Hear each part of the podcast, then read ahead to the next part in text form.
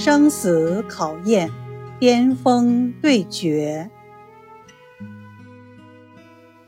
玉昌定居成熟后，开始广招门徒，开门办学。他带徒的方式不是传统的师傅带徒弟的方式，而是他在讲台上讲课，学生在下面听、记笔记、提问。他开创了中医课堂教育的先河。据说当时有弟子七十多人。除了教学，他还要看病，还要写书，一心要把自己的学问传下去。结果，他在七十四岁的时候，终于累倒了。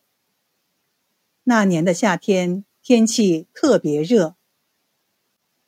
那天，他像往常一样，在诊病以后给学生上课。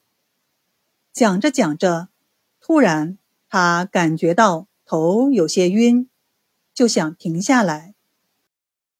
但是他又想到课刚刚讲了一半，于是就接着讲。然后危险就发生了。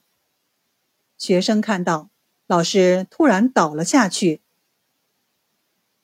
由于过度劳累，玉昌患了中风。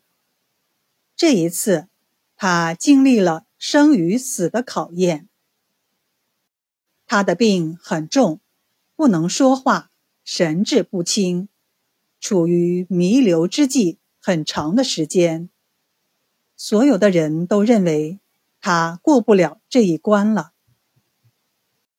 学生按老师书里的方子熬好了药给老师喝，奇迹终于发生了。慢慢的，玉昌醒了，能说话了。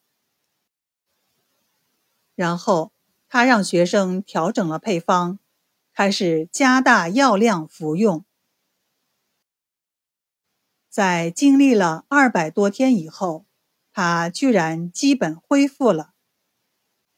同学们都激动地流出了眼泪。在经历了这次生死考验以后，禹成投入了更多的精力去教授学生，也投入了更多的精力去给患者治病。他似乎在抢时间。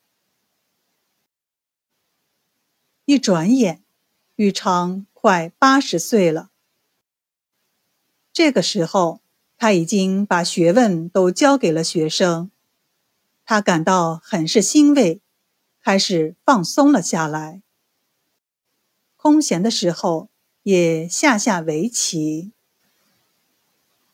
据说他的围棋水平极高，一般只有高手才能与之过招。这年夏天的一天，钱谦益请玉昌到家里，组织了一场围棋赛。下棋的另一方是当时的高手李元照。玉昌的心里也非常欣慰，因为李元照的棋艺已经达到了顶峰。这盘棋连下了三天三夜。其实二人棋艺相当，但是最后李元照感到了吃力，因为他发现对方有一种力量深不可测，在棋艺之外。一盘棋正如人生一样，有多高的境界，就走多高妙的棋局。终于，疲惫的李元照。露出了一个极细微的破绽。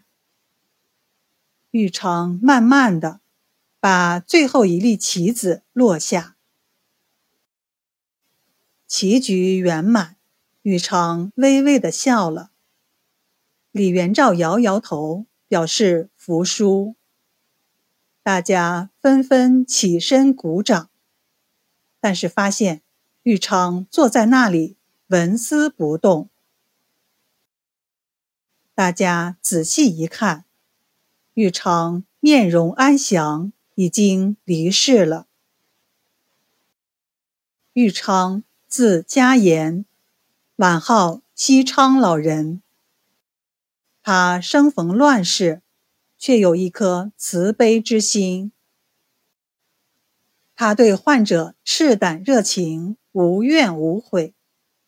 他一生潇洒磊落，豪气冲天。他悟到了中医的真谛，开创了中医课堂教育的先河，将学术思想广泛传播，功德无量。